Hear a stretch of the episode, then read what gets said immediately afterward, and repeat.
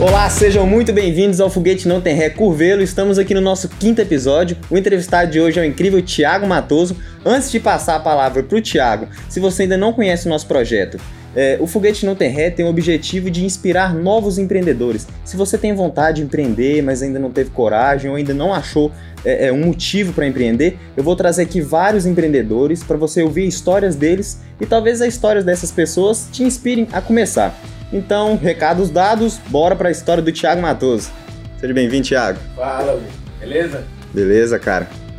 É, é, pode começar contando a sua história aí, quem é o Thiago Matoso? Ah, resumidamente, é, é muita história, sabe? Mas o início, de uma forma resumida e rápida, Tiago Matoso é o menino que nasceu no Rio de Janeiro, no subúrbio do Rio de Janeiro, e que, tinha, e que tem, né? meu pai e minha mãe são de Curvelo e eles, sendo do interior, eu fui uma criança que fiquei muito tempo preso num apartamento. Então a minha vida era escola, um curso de inglês, alguma coisinha e, e a casa. Escola, beleza. E por muito tempo eu sofri e tive, eu, eu, eu, eu enxergava isso como uma dor muito grande. Uma dor muito grande de ter perdido a infância. Então, qual era o alimento do meu olho, da minha mente, do meu ouvido durante todo esse tempo? A televisão. Televisão e rádio. rádio. Isso, eu tenho 38 anos, sou de 82, então eu vim para Curvelo em 1995. Até, o, eu, até quando eu vim para Curvelo ainda não existia internet. Ainda ninguém tinha internet. Ninguém tinha computador em casa, quase. E foi o que me formou. Foi o que me formou. Então eu falo que eu sou da geração que viu e viveu do Atari ao Netflix. Uhum.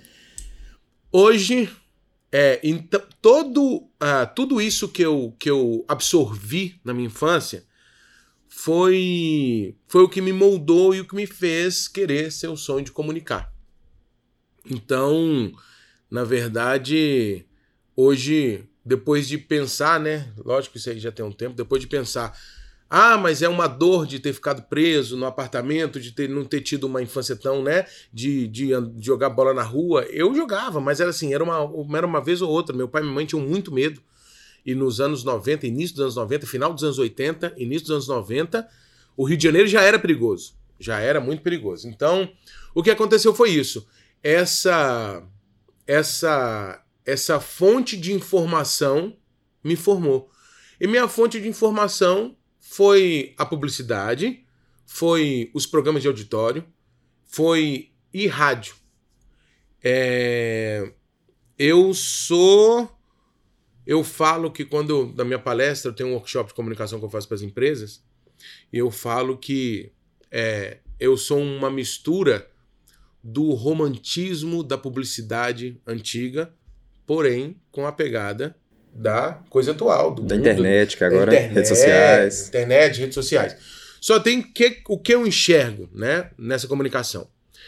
Eu enxergo que não pode ser totalmente romântica mas também não pode ser totalmente high-tech. Robótica demais, né? É, totalmente. Não, não pode ser aquele negócio. Todo mundo quer aprender, arrasta para cima, quer arrasta para cima. Então vira, vira, vira uma coisa. Não tô falando arrasta para cima, mas assim, sem eu enxergo hoje a publicidade e toda a comunicação uma coisa muito repetitiva. Uhum. Então o que que aconteceu? Eu vim para Curvelo é, em 1995 e já aqui em Curvelo, que eu com a primeira escola que eu estudei, que eu estudei foi expansão. E aqui em Curvelo eu comecei a fazer o que eu fazia na escola no Rio. E na escola no Rio eu imitava o Michael Jackson, eu fazia teatrinho, eu fazia um monte de coisa. E aqui eu lembro um dia, lá no Expansão, que a gente que a gente que eu que eu imitei o professor Alexandre de matemática, o Tandim, não sei quem conhece aí, professor Tandim, um abraço para ele. E teve um dia que eu entrei e eu fiz. Ele chegou depois do recreio e eu tava imitando ele. Ô, ô, gente, vocês podiam fazer silêncio. Então eu fiz, cara, galera riu, galera deu uma risada e ele foi me levou nas outras todas as salas que ele que ele que ele que ele Dava aula. que ele dava aula. Isso em 95, 96, e ele me levou em todas as salas, todo mundo rachou de rir. Eu falei assim: caramba, velho, peraí, tem um negócio aí, cara. Sou bom nisso aqui. Tem um negócio aí. As- não é nem questão de ser bom ou de não ser, mas aí eu comecei a entender que o que eu tava fazendo e o que eu tava falando tava chegando nas pessoas de alguma forma. Tava chegando nas pessoas de alguma forma. Eu sou ruim de matemática, você falou de anos, mas você tinha que idade nessa época? E pra... 1995, eu tinha 92, eu tinha 10, eu tinha 14 anos, 13, 14 anos. Uhum. Mais Só ou pra, eu- menos. pra eu, pra eu também seguir uma... Tá, pra você seguir a linha de raciocínio. 13, 14 anos eu tava lá. Aí eu comecei, eu, eu, eu, quando eu tinha cabelo, ainda tinha cabelo, né? eu tinha uma mechinha de cabelo branco aqui, cara. Eu lembro que quando eu cheguei na sala, sétima série épica do Expansão, na minha frente sentava Rafael Magno, atrás de mim é, era Xambinho, Ângelo Palhares, Daniel, Daniel Oliveira, e Vilfried, e era uma turma assim muito louca. Toninho Miranda, é, era uma turma muito louca. E, e o Xambim me chamou de vô, e eu fiquei conhecido como vô na época.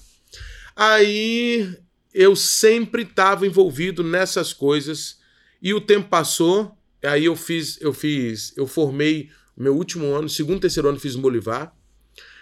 E, e eu falei assim, eu quero eu quero comunicar. E na minha cabeça eu achava que não tinha internet, não tinha nada disso. Inclusive, encontrei com a Diana, foi da minha sala em 98, hoje no supermercado. E eu falei assim, eu quero comunicar, mas não vai ser em Curvelo que vai acontecer nada. E eu pensei assim, Curvelo não vai acontecer nada. E eu tinha pedido um emprego na TV Grande Minas, o Juninho trabalhava lá na época, e eu tinha pedido um emprego na TV Grande Minas, escrevia as coisas para levar, e eu escrevia, mandava, pedia para entregar. Eu falei assim, não vai ser aqui. Não vai ser aqui que vai acontecer. Aí em 2002, lá passou 98, 99, 99 eu formei, e em 2000, 2001, 2002 eu fui para o Rio, peguei uma grana curtinha, tem até uma história nos meus stories aí agora, uma história muito bacana com um cara que eu trabalhei lá. E eu fui para o Rio de Janeiro, porque eu queria estudar na Escola Superior de Propaganda e Marketing. Eu queria estudar na Escola Superior- de Propaganda e Marketing. E eu cheguei com, com a mão na frente e outra atrás, cara. Trabalhei, trabalhei num quiosque de, de, de flores, vendi flores, entreguei, entreguei flores. É, depois eu trabalhei em Copacabana, num internet, é, no internet café, né? Que o- as lan houses antigamente tinha muito lan house, mas só que tinha uma. Tinha uma, uma o segundo piso era uma ligação, era um, um, um, um centro de ligação internacional. A ligação do hotel dos, dos turistas era muito cara, eles iam lá. E eu fiz um monte de, de amizade, alugava apartamento de temporada pros caras, levei os caras na, na- na eliminatória da Copa do Mundo em Belo Horizonte, saiu até no, no Alterosa Esporte. E o que, que aconteceu? Esse meu sonho de comunicar no Rio, ele não aconteceu. Cheguei a fazer a prova, fui na Escola Superior de Propaganda e Marketing, só que eu estava muito sozinho, é, eu não tinha a experiência que eu tinha hoje. E eu tava muito sozinho e aconteceu que eu fiquei, trabalhei, vivi, fui. é, tipo, minha formação, eu falo como homem, foi lá, sozinho, tentando, lutando. Só tem que a comunicação ela não aconteceu. O sonho de comunicar, ele não aconteceu. Aí chegou um certo momento lá no Rio que eu falei assim, cara, eu vou embora. Eu vou voltar para minha cidade porque eu cansei. Que eu cansei, cansei, cansei demais. Meu pai estava no Rio, ele tinha acabado de chegar, e eu falei assim, pai, vou embora. Eu nem esperei, eu tinha uma máquina de lavar, morava num, numa sala, eu morei numa sala comercial no centro do Rio. E eu falei assim, não vou vender nada, geladeira, máquina de, máquina de lavar e o fogão, pode ficar, eu vou embora. E decidi ir embora. E hoje eu falei sobre essa gratidão e esse carinho que eu tenho com o Rio de Janeiro, porque eu nasci no Rio de Janeiro, estudei é, toda a minha formação aqui em Curvelo. em Curvelo, mas aí eu voltei. E jamais eu imaginava, cara, jamais eu imaginava que as coisas iam acontecer em Curvelo. Eu sempre lembro de uma frase do Tiago Brunet, que ele fala: quando Deus tem o propósito, a posição geográfica não vai fazer a diferença. Hoje eu, hoje eu sei e vivi a verdade disso. 2000 e, 2002 eu tinha chegado no Rio e 2007 2007 final de 2007 em final de 2007 eu, eu vim para Curvelo. E cheguei em Curvelo eu falei já aquela síndrome do fracassado? Caramba.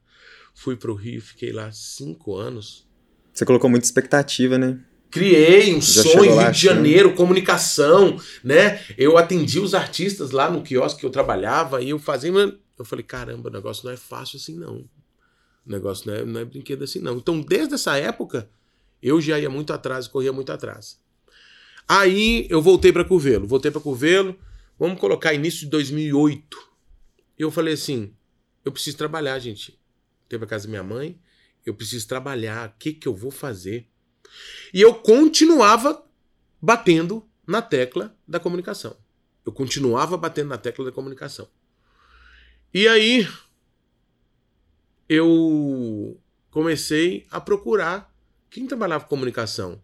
Quem faz essas coisas aqui na cidade? Mesmo sendo a cidade pequena, o que que acontece? Aí, o que que aconteceu? Tinha o Alexandre Benoni. Hoje ele está nos Estados Unidos. Vou dar um alô para ele também. Minha gratidão eterna, todo mundo sabe. Falo, ele, falo dele o tempo todo. E ele tinha uma agência de marketing chamada Meta Propaganda. Eu falei assim: caramba, velho. Eu tenho, eu tenho que ir lá falar com esse cara. É só a chance, né, de... É, eu falei, caramba, a agência de propaganda em Curvelo, 2008, cara. 2008. É, são 13 anos atrás. Um adolescente, quase. 13 anos atrás e não tinha.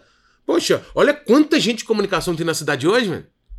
Tem uma galera tem uma galera. E ele tinha uma agência, agência Meta, tinha estúdio de vídeo, tinha design, tinha estúdio de áudio, ninguém tinha o que ele tinha. Ele tinha os. O, a, a Meta tinha os melhores profissionais da época, todos juntos num só lugar. E eu comecei a fazer contato. Minha casa não tinha telefone, eu não tinha celular, eu não tinha celular, cara. Eu não tinha celular, não tinha como ligar, minha casa não tinha telefone fixo. Eu ia para casa da minha avó ligar. Minha avó que foi vacinada hoje, beijo minha avó Hélia. Então eu fui para casa da, eu fui para casa da minha avó e comecei a ligar, comecei a ligar e eu ligava todos os dias, duas, três vezes por dia eu ligava para Alexandre. Pedi-lhe uma, uma oportunidade. Eu falava assim aqui, se você quiser, eu faço de graça. Eu faço de graça, deixa eu só mostrar o que que acontece. Aí eu comecei a pedir os meus contatos, muitos de muito tempo atrás, para me ajudar, para me indicar para ele. Aí pedi a Carla Araújo, pedi a Carol, Carol Valdez, do Sanduchódromo, do Fio do Vanim. E eu comecei a pedir. Aí, Dene, eu falei, cara, fala de mim pro seu irmão. Fala de mim pro seu irmão, é minha vontade. Se eu não fizer isso, o que, que eu vou fazer? Eu vou conseguir fazer. Aí, beleza. Aí, um belo dia, meu ele, depois de muita tentativa, ele falou assim: vem aqui. E eu lembro que até o Minelli conta. E eu cheguei lá, calça jeans, tênis, camisa do Flamengo. camisa do Flamengo para conversar com o cara. Eu falei assim, caramba.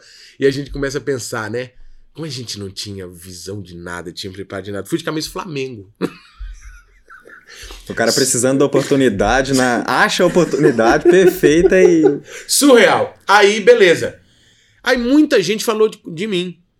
Aí ele virou para mim e falou assim: ah, Tiago, eu falei: ó, meu sonho é esse, eu gosto, eu escrevo, eu sou criativo, as coisas da escola que eu fazia era eu, as histórias que eu fazia era eu, tá, tá, tá. Aí ele falou assim: monta uma campanha para mim. Eu falei: monto, o que, que você precisa? E foi a Drogaria Cristina, na época. Peraí, deixa deixa eu te cortar aí. Que um, um, negócio que eu achei muito interessante na sua, nesse começo da sua história aí com o Alexandre Benoni foi o poder do network, né?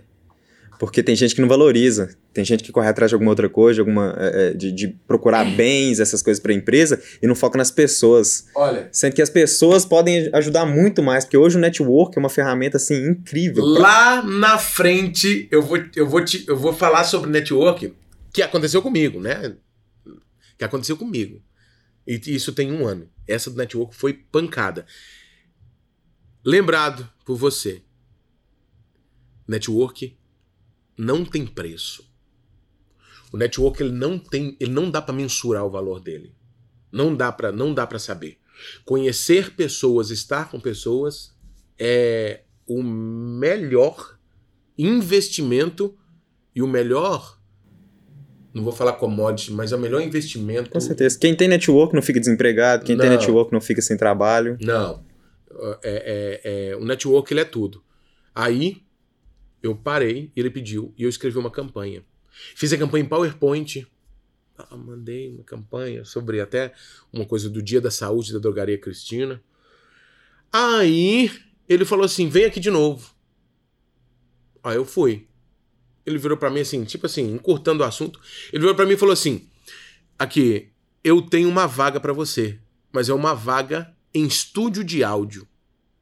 Você sabe? Você já mexeu? Eu falei, nunca entrei no estúdio de áudio, mas eu aceito e eu vou aprender. Beleza. Estúdio de áudio. A minha formação, minha entrada na comunicação foi isso aqui, ó. Foi produzir material para rádio. Eu nunca trabalhei em rádio. Todo mundo acha que eu sou da rádio. Foi A isso- voz, né? é, é, todo mundo acha que eu sou da rádio. A minha história iniciou com o microfone. Aí, beleza. E eu lembro, eu vou contando a história, vou te dando os exemplos das empresas. Rodrigo, na época, era é, a rede Albatroz de Curvelo. Aí o, o- chegou uma- uma- um pedido de uma mídia. Aí eu comecei a aprender a mexer no software. Eu vou gravar, vou subir a modulação, como é que eu faço aqui uma voz, como é que eu faço. Eu falei assim, gente. Aí eu comecei a estudar. Peguei o rádio, liguei para escutar os spots, escutar as propagandas, ficava analisando. E é- era tudo muito igual. Tudo muito igual. Isso eu acho muito foda, porque hoje em dia você abre o YouTube, abre alguma coisa e vai estudar. Eu gosto de ver exemplo das pessoas contando como que fazia para estudar sem ter esse acesso liberado da internet, né? Você pegava É, rádio para escutar lá- spot. Tinha. Aí eu ligava o rádio e falei assim: vamos ver o que, que o pessoal tá fazendo? Vamos. Beleza. Aí eu escutava, escutava, escutava, escutava. Aí eu via tudo muito igual, cara. Eu falei assim, gente, tudo muito igual. A minha vontade de fazer diferente era desde era desde de pequeno. Cara, tudo muito igual. Como é que eu faço? Aí beleza, chegou a Rede Albatroz. Como é que eram as propagandas da Rede Albatroz? As propagandas da Rede Albatroz era aproveite as ofertas de agosto da Rede Albatroz. Toalha, 5 de. Toalha, tá, tá, tá, tá. Rede Albatroz, vestindo carinho, rua, tá. Setembro. Aproveite as ofertas de setembro da Rede Albatroz. Eu falei, não, não pode. Não pode, eu não tô. Eu não. Cara, Entrou naquele robotizado lá que você é, falou, né? e se for pra fazer igual, eu nem faço. Eu nem quero. Se não for pra quebrar o, o- o protocolo, eu nem quero. Aí, eu fiz uma mídia. Eu falei assim: não vamos colocar mês, não. Vamos colocar um negócio diferente. Vamos pensar uma coisa diferente aqui. Aí, eu fiz. Eu gravei a voz de um cara, supostamente o marido da, da mulher, e na, na propaganda. E depois eu fiz o locutor. Aí eu falei assim, gente, como é que eu vou fazer? Só tem oferta. Não tem tema, não tem nada. Aí eu fiz a voz de um cara que comprou a o carro pra mulher. Tipo, aí ele entrava e falava assim. Ele chegava, tipo, um barulho de um ambiente de muita gente, falava assim. Ô, gente, eu comprei um carro pra minha mulher, mas eu tô tranquilo, porque ela só anda devagarinho. Aí começa a vir um carro lá atrás. Olha ela vindo aí. Aí ela passa correndo. E tipo, aí ele vai e fala assim: Ah, ela só corre, ela só corre assim, como quando tem umas, umas ofertas na rede Albatroz.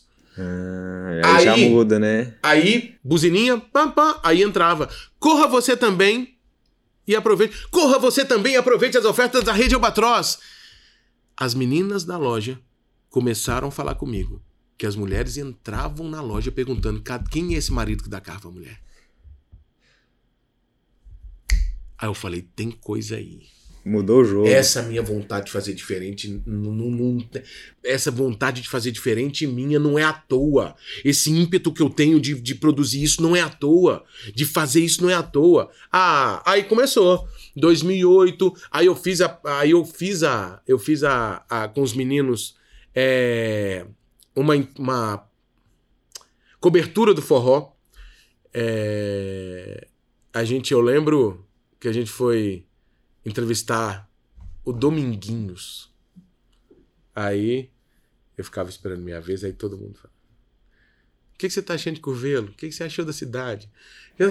Os outros repórteres. Qual, é, qual música inesquecível? É... Aí, eu perguntei, eu não lembro direito, que tem a música dele, um xodó pra mim, do mesmo jeito que ele cantava, e eu perguntei para ele. É, de tudo da vida dele, entre a música, família, qual é o maior xodó dele? E ele olhou para mim assim, Dominguinhos. Ele falou assim: caramba, peraí. Entendeu? Então é o seguinte: seja na reportagem, seja no spot, seja na campanha, é fazer diferente. Se você pegar e, fizer, e, e olhar, tudo, tudo que eu faço, você pode pegar todas as campanhas que eu montei desde lá de trás, nenhuma é igual à outra. Não tem nenhuma igual à outra. A parte final do meu workshop é a análise das campanhas, né? É a análise das campanhas. Aí eu fiz uma proposta, eu comecei, as pessoas começaram a ver essa criatividade, eu fiz uma proposta para Alexandre. Alexandre, eu estou enxergando muita coisa aqui para acontecer. Eu não quero mais salário. Eu quero trazer negócios para sua para sua agência. Eu quero trazer negócios. Montei um portfólio, montei uma proposta para ele aqui, ó. Eu vou trazer tal, tal, tal, tal, tal, tal, tal, tal, tal, vai acontecer aí. Ele virou para mim, ele no final da conversa falou assim: "Ah, não quero isso não. Não, não quero sócio não." Fiquei mais 30 dias sair da agência. Fiquei mais 30 dias sair da agência. Achando que eu ia fazer, mas não foi ainda. Aí eu fui ser locutor, produzir os spots na Casa Três Marias. Aí eu fui trabalhar no estúdio da Casa Três Marias, que é 100% propaganda volante. Cheguei lá e fiz uma ruaça danada, fiz um negócio danado e tal. E eu lembro que eu tava lá um dia, eles cobravam acho que 35 ou 50 reais o spot. Aí eu falei assim, é, Everaldo, quero fazer, quero te ajudar a fazer dinheiro, quero ajudar você a ter resultado. Aí o que que eu fazia? O que que tinha antigamente? Tudo igual as chamadas todas iguais. Aí eu criei um atendimento na Casa Três Marias. Aí eu criei um atendimento. A pessoa não vai mais gravar propaganda. Ela não vai pedir mais gravação. Chama ela aqui dentro do estúdio que eu vou puxar a essência do que ela quer e essa, tá, tá, tá, tá, tá, tá, tá, tá, e vamos gravar, vamos entregar para ela. Vai ser muito diferente. Aumenta o valor do, do, do, trabalho, né? E eu falei assim: não vamos vender microfone gravado e som. Vamos vender a criatividade e o jeito diferente de atender. E ele, ele, ele cobrava, acho que na época era 35 reais. Aí chegou um cliente e ele cobrava 35 reais. Aí o cara não tinha pendrive, o cara, todo mundo queria um CD. Aí falou assim: então grava um CD para mim, era mais um real. Era mais um real. E eu trabalhava eu. É, eu lembro a Tati, a Tati trabalhava comigo. Eu falei assim, Tati, olha, eu vou fazer aqui para tentar ajudar a empresa. Até para ver se eu cresço dentro da empresa. Aí, beleza. Aí chegou um cliente. Ele sentou, aí eu atendi. Ele perguntou para mim, quanto que é, Thiago? Eu falei, essa consultoria, sem falar com ele. sem falar com o Everaldo. Eu falei assim, essa consultoria com a gravação, e aqui para te atender, para pegar tudo bonitinho, e a gravação é 200 reais. Aí eu falei. 200 reais tudo incluso. Tá, tá, tá. E o cara falou: onde é que eu pago? É. é aí que é a diferença do, do alto pro. Cara. Agora presta atenção quando você não tá com a equipe alinhada. 200 reais. Aí. A Tati não fez por mal. Ela não fez isso por mal. Eu falo porque se a, se a, se a equipe, se a equipe não tiver alinhada, não adianta. O cliente foi sair do estúdio, foi pagar os 200 reais e ela falou assim: Ah, tem um real do CD. Ela falou que tinha um real para pagar do CD. Por quê? Não fez mal. Ela tá no automático. Eu não falei para ela. Eu não falei para ela. 200 reais, cara. Eu tinha, eu tinha, eu tinha aumentado em 300% o valor do produto. Eu tenho que dar esse um real, eu tenho que dar esse CD de presente pra esse cara, velho. Só tem que, na hora, pra gente que é de comunicação e a gente tá com tudo na cabeça, não, não acontecia, não pensava, não dava. Então, aí o que, que aconteceu? Aconteceu que eu fiz uma proposta para Everaldo, Everaldo, quero ser seu sócio. Quero trabalhar com esse negócio, quero uma parceria. Não quero o seu dinheiro, eu quero trazer mais dinheiro para você. Então, ele não conseguiu encaixar uma parceria, a gente tentou, tentou, tentou, mas é um cara. Everaldo, muito obrigado. Léo, toda a turma da Casa Três Marias, tem um carinho até hoje. É, ele pede materiais, eu mando, e a gente faz uma parceria, que ele tem um data show, tá, tá, tá, a gente faz a parceria. Eu nunca deixei uma porta fechada onde eu passei.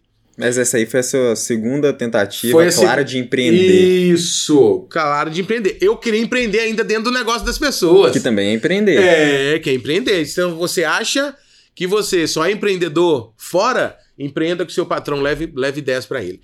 Então, o que, que aconteceu? Depois disso, eu comecei.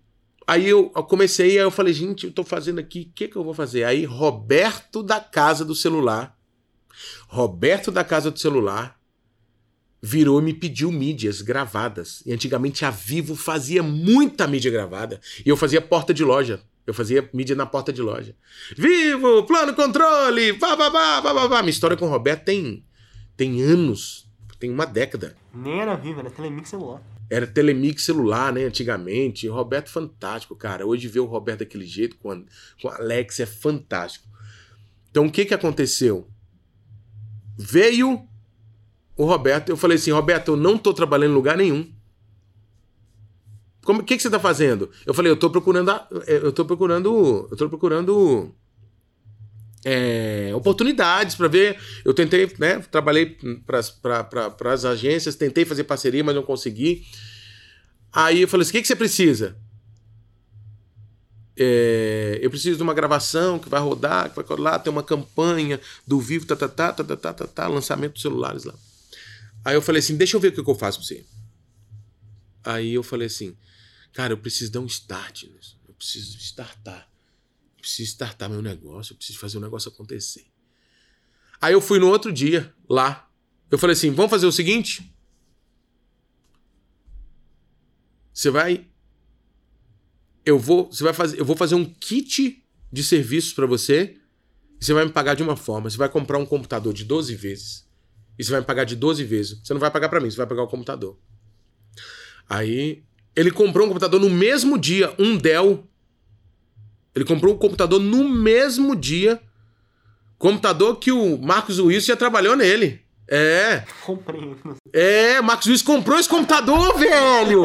É verdade, olha como é que tá ligado. Marcos Wilson comprou esse computador na minha mão. E a gente fez até por trabalho, né? E eu ia, o Marcos Wilson falou: você precisa de uma máquina nova, você precisa de uma máquina nova. Aí na hora que eu vendi, ele falou: passa isso pra cá.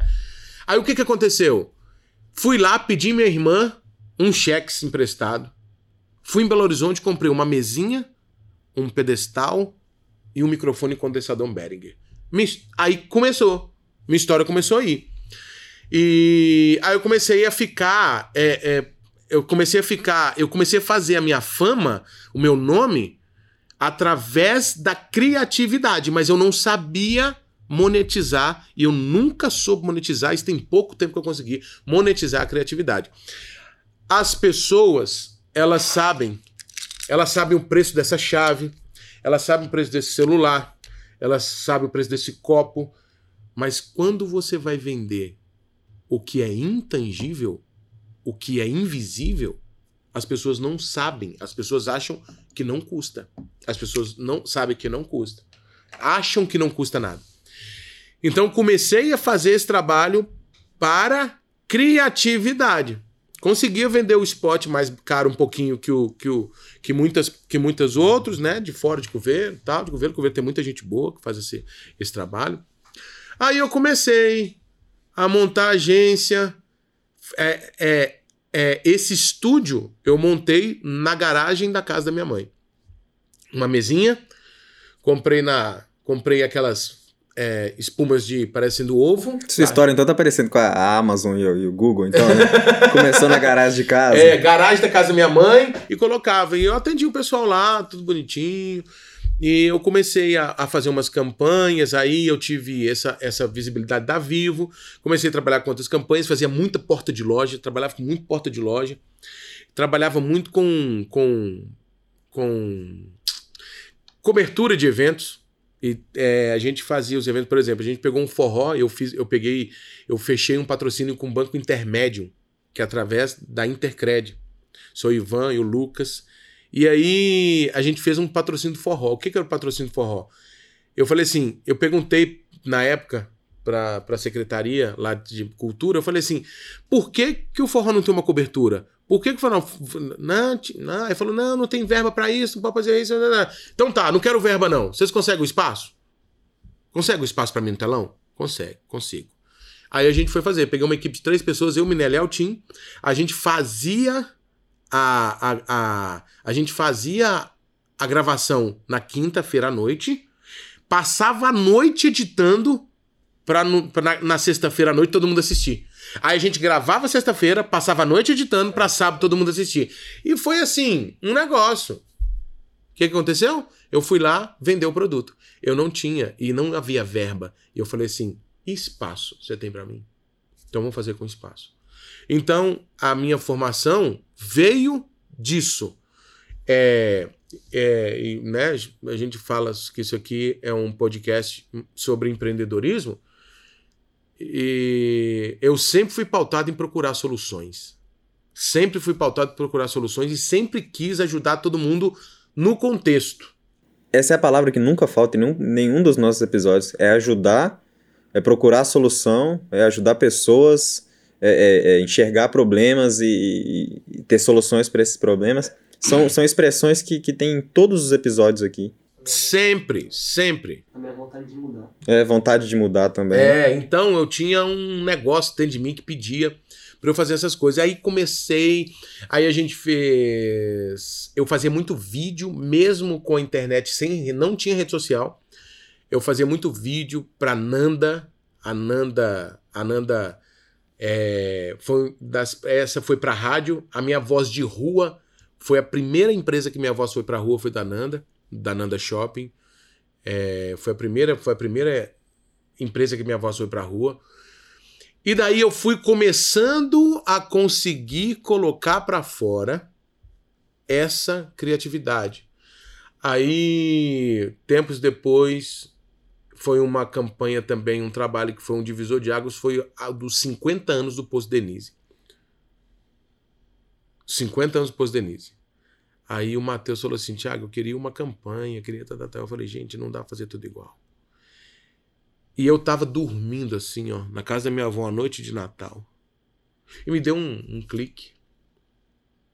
Eu falei assim: vamos fazer uma paródia da tropa de elite com, a, com o Poço Denise. Ele não tinha me procurado ainda. E eu fico guardando essas ideias. Reality do Boticário tava na gaveta Cinco empresas de Curvelo disseram não para ele. Foi a maior arrecadação da história de alimento de Curvelo. Cinco empresas falaram não para mim e colocaram os empecilhos. Do, do Natal. Do. Do. Do Matheus, a gente pegou 50 anos. A gente fez o Tropa Denise. No lugar do Capitão Nascimento, eu era o Capitão Abastecimento. Aí eu coloquei o Aspira, coloquei a Tati, coloquei todo mundo e a gente fez um curta-metragem pra no final Fizemos uma homenagem a Reinaldo, que é o pai do Matheus, no final. A gente fez uma homenagem para ele. Matheus deixou essa. Mateus deixou essa, essa. Só o outdoor de São José da Lagoa ficou ficou exposto três anos e meio. Três anos e meio. E outra coisa do diferente, ele marca. O diferente fica. Até hoje tem gente no posto que me. Lá tem funcionário que tem anos, 20 anos, 30 anos, 40 anos, 50 anos. Até hoje, tem funcionário que falou Capitão Abastecimento. Isso foi em 2013. Fez oito anos agora. Então, o que que acontece? Eu fui brincar. E eu queria fazer vídeo, e eu queria fazer áudio, e eu fazia áudio, eu escrevia a campanha, entregava pro cliente. Até que chegou no meio da Casa Três Marias, depois aconteceu que eu falei assim: ah, vou fazer comédia nesse teatro. Esse teatro, é muito, esse teatro tá muito parado. E eu cismei de fazer um stand-up comedy no, no, no, no Sim Virginia. Eu falei assim, caramba, que loucura. Foi eu e a Thaís. Eu falei, Thaís, vambora. Vamos fazer esse negócio? Tava no auge, Danilo Gentili, Rafinha Bassi, estourado, comédia em pé. Nossa, muito bacana. Aí, aí a gente falou assim, vamos fazer? Vamos. Cine Virginia é fechado, fechado de teia de aranha. Fechado de... de de você não conseguir ficar lá dentro respirando. Eu falei, vamos fazer. Aí eu começava a falar com as pessoas aqui, vou fazer um show, vou fazer um show de comédia. Tiago, aqui não tem isso não. Tiago, aqui não funciona. Tiago, aqui nem teatro tem, o pessoal não sabe o que é comédia stand-up. Não, não sabe. Não, vou colocar no verso panfleto então o que que é. Eu vou explicar no verso panfleto o que que é. Não, conhece não, não, não, não, não. Fui lá, os patrocínios, tem um post de TBT no meu Instagram dessa semana. Aí eu fui lá e peguei os patrocínios e eu falei assim, vambora. Eu peguei, escrevi, escrevi muita coisa de curvelo no texto. Meu amigo! Ah, não vai não, que é fria, tio. Curvelo não tem cultura para isso, não. Curvelo não tem. Não vai não. Você é doido, você vai ter coragem, você é doido. Chegou lá no dia, todos os ingressos vendidos. E nós estamos em 2011, o show foi em março de 2010. Até hoje, entra lá no meu TBT. As pessoas lembram de textos que eu falei naquele dia. Não tô falando que eu sou gostosão, não. Nada disso. Eu tô falando, cara, se a gente fizer diferente, a gente vai deixar a marca. Não é eu que sou o bambambam bam, bam, que 11 anos depois as pessoas lembram do Ferrari por telefone. Lembra de eu falando os nomes das mulheres, comparando com os nomes da, das farmácias? Lembra? Não, não é eu que sou gostoso, não. Qualquer pessoa que tiver o propósito de fazer diferente, vai deixar a marca. O que você falou aí que você recebeu um monte de não, um monte Um de monte de empecilho. não, um monte de empecilho. O, o Flávio Augusto, que é conhecidaço aí, um dos É, um empreendedores mais, é, né? um dos empreendedores mais foda aqui do Brasil, ele fala que ele se, se norteia por isso. As pessoas estão falando que ele tá doido. Ah, você é doido demais, não faz isso não, que isso, é loucura. Aí é porque tá seguindo o caminho certo, porque tá saindo de- do, do, do igual, tá indo pro diferente. Imagina se essas pessoas tivessem ido pro diferente, se a, a, a, a Apple para criar o smartphone, se, se essas outras empresas maiores não tivessem saído do, do diferente, a Netflix não tivesse aparecido, a gente tava aí assistindo no locador até hoje. É, aí a pessoa fala, né? Ah, mas a locadora acabou. Ah, mas o orelhão acabou. Ah, que o telefone fixo acabou. É natural, cara. Evolução. É, é natural. Você precisava pagar, eh, não sei, 5 reais aí pra alugar um filme. Hoje você junta mais uma graninha, paga na Netflix, tem um milhão de filmes um pra milhão todos de filmes os gostos. com Full HD, produção cinematográfica, você assiste tudo que você quiser. Tá, tá, tá. Não tem Ai. risco do CD estar arriscado. É, cara, não tem nada. Você assiste onde você quiser, você pode deitar na sua cama assistindo no celular. E eu falei assim. Aí a gente fez esse, esse show. Aí desse show nasceu a oportunidade de um workshop que teve na Praça é Nossa no SBT. E eu. Pareceu o Carlos Alberto de Nóbrega na televisão. Numa chamada, numa propaganda, Tipo, quase de madrugada. Se você acha que você tem talento. Eu falei, o quê? Vou fazer agora.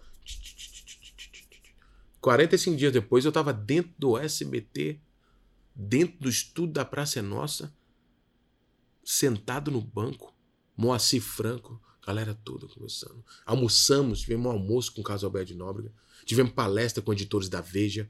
Com, com... Eu falei, gente do céu.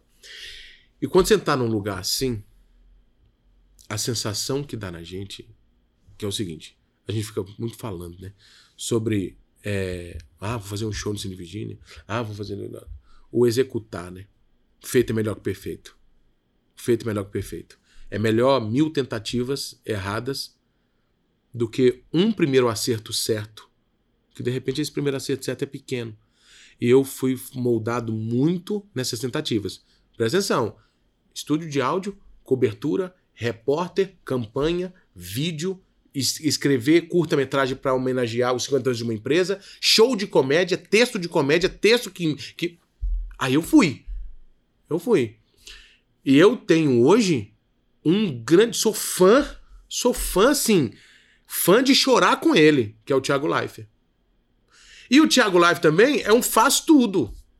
O Thiago Leifert arrebenta no Central da Copa. O Thiago Leifert arrebentou no início dele, que ele estourou, que foi no Globo Esporte de São Paulo. O Thiago Leifert destrói apre- apresentando o The Voice. Thiago Leifert hoje, ele pegou o BBB e transformou o BBB. Você lembra quando participante de BBB tinha vergonha de falar que era ex-BBB? Tinha. Participante de BBB tinha vergonha Era julgado. era julgado. Hoje, o BBB é um status. É um status ser do BBB. É o que, que aconteceu com essas meninas. Nossa, você falando isso é verdade, né? O Thiago Life, ele tá em tudo. Pre- para pra pensar. Ele tá no jogo da FIFA. Não, cara, o cara é narrador do jogo da FIFA original, do FIFA. Do FIFA. Então o que que acontece? As pessoas ficavam buzinando no meu ouvido. Você faz tudo. Às vezes muita coisa dá errado pra você porque você, você faz tudo. Você faz tudo, você faz tudo. Mas o fazer tudo moldou, cara. O fazer tudo é a pancada, é o tombo, é o erro, é o que fez. E é pra todo mundo, é pra qualquer pessoa, é pra qualquer empre... em- é- é- empreendedor. Eu tirei uma foto, né? Eu fiz uma campanha pra, pra Unimed. O meu, meu patrão é pop. Aí. Você lembra disso? Ah, Marcos Wilson, editor. Eu já vi a campanha Você também. já viu, né? Meu patrão é pop. A Unimed me pede uma campanha. Eu, mais uma vez, não vou fazer tudo igual. Não quero tudo igual. Vamos lançar um produto que é um produto que é um plano de saúde mais barato, por isso que chamava Pop. Ele já tinha nome. Mas era um produto mais barato. Eu falei assim: é, vamos montar essa campanha? Vamos. Então, beleza. Aí montamos, escrevi, levei. Reunião com a diretoria, reunião com, com diretores de marketing. Eu falei assim: ó, primeira coisa que eu, deixa eu falar pra vocês. A gente não pode. Parou, cortou. Tem corte não. A gente não pode vender plano de saúde. A gente precisa vender a sensação que vai gerar naquela pessoa porque ela fez o plano. A segurança dela, né? Aí eu falei assim: vamos fazer então? Vamos. Aí eu apresentei: ó, vou fazer aqui, eu vou fazer o papel do, do, do funcionário, do patrão no vídeo. O nome do patrão, o nome da, da campanha vai ser Meu Patrão é Pop, porque nós precisamos de transformar os patrões de Curvelo em, em uns caras pops, uns caras queridos. Por quê? Porque ele tá fazendo Unimed pra você e é extensivo à sua família. Então gente, eu fiz uma paródia com a música do Engenheiros, com Papa é Pop. Eu fiz uma paródia. Meu patrão é pop, meu patrão é pop. Ele só quer o nosso bem. Patrão, gente boa, faz Unimed Pop. Saúde é o nosso maior bem. Eu vendi, eu vendi o não distanciamento entre patrão e funcionário. Qual que é a fama do patrão? Chato, sem coração. Qual que é a fama do patrão? Patrão é tudo igual. Então, eu pego um paradigma que é de cultura, que é de cultura humana, quebra um paradigma, mostra uma dor que vai ser curada e junto. Eu não falei nenhuma vez, não ofereci, não falei que tem ambulatório, não falei que tinha os exames, não falei que tinha nada. Eu falei que aqui ia mudar. E teve um rapaz da Unimed que ele brincou. É, vamos ver se esse negócio de sentimento funciona. Aí eles aprovaram a campanha. Soltou a campanha, gravamos. Marcos, a equipe da, da Caju filmou, Marcos editou nessa época. Aí eu coloquei no projeto um sorteio de uma viagem. Eu falei assim: então esse sorteio dessa viagem vai ser feito ao vivo para todo mundo e nós vamos sortear um cliente Unimed Pop, você vai entrevistar ele na hora e você vai fazer um sorteio com ele. Vambora! Aí foi o Leandro aqui da internet, que é Infonet o nome da empresa dele. Cheguei, luz, câmera, ao vivo. Fala pessoal, estamos aqui mais uma vez pela Unimed, o meu Unimed Pop, o plano, e tá, tá, tá, tá, tá, e falei, falei, falei. Quem tá do meu lado é o Leandro, Leandro lá da Infonet, ele tá aqui do meu lado e a gente vai fazer um sorteio junto. Mas primeiro, Leandro, eu queria te perguntar, qual foi, o que, o que de melhor você viu no, no- no- na, na Unimed? O que melhor você viu no Unimed Pop? Ele virou pra mim e falou assim, no dia da reunião, na hora que eu falei que todo mundo ia ter o Unimed na empresa, o semblante, eu senti que o sentimento dos funcionários mudou. Transformou em status, né? Transformou em sensação. Mais uma vez, o que você fala vão esquecer. O que você faz vão esquecer. Mas o que você faz as pessoas sentir, cara, elas não vão esquecer, não. A sensação não é, ei, vou fazer um plano pra você. Não. A sensação é, ei, eu quero cuidar de você. Eu me importo família. com você. Essa, isso que aconteceu. Isso que aconteceu. Então, campanhas como essas, elas foram acontecendo. É, é, no- no- tá- a gente tá falando aqui do, do SBT, foi não sei quantos mil participantes, ou, ou cadastros, ou inscrições. Tipo, é, 2 mil, 3 mil. Era um novo projeto do SBT. E eu cheguei a receber uma carta do SBT em casa. o nome do programa de novos talentos da internet ia chamar Entre Nós. Eu fiquei entre os 18 selecionados, fui para São Paulo duas vezes. E caiu no momento. Você lembra o momento do. Você lembra o momento que o Pan-Americano deu uma zebra? O banco do Silvio Santos? Você lembra que foi cortado 40% do salário da Hebe, 40% do salário do, do, do- De todos os grandes salários foram cortados. Sim, ele hipotecou algumas empresas E- dele. Isso, ele colocou. Então o que aconteceu? Aí foi cortado e não aconteceu. Né? É, ele deixou, ele fez. Ele, ele, ele, ele, ele, ele negociou uma dívida de 2,5 bilhões de reais. Na época. Ele negociou uma dívida de 2,5 bilhões. Ele chegou no SBT e enxugou tudo. Aí, todos os pequenos projetos, eles não aconteceram. Aí, beleza. Aí a gente cai pra 2012, 2013. Eu naquele negócio, caramba, esse negócio de humor tá me fazendo feliz. Tô feliz fazendo isso. Um belo dia, o pânico no auge. Pânico na Rede TV, depois foi pra Band.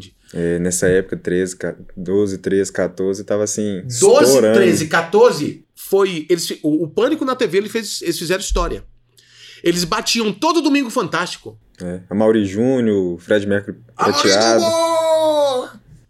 Cara, e eu, sabe o que, que eu fiz? Eu sou meio louco também. Peguei o telefone, liguei pra Band. Olha o que aconteceu esse dia. Liguei pra Band. Eu falei assim, eu queria falar no departamento do pânico. Tá. Na Tora! Primeira vez. Quero falar no departamento. Tá, você vai falar com fulano. Eu vou te, vou vou te passar. Então, beleza. Passei. Oi, quem tá falando?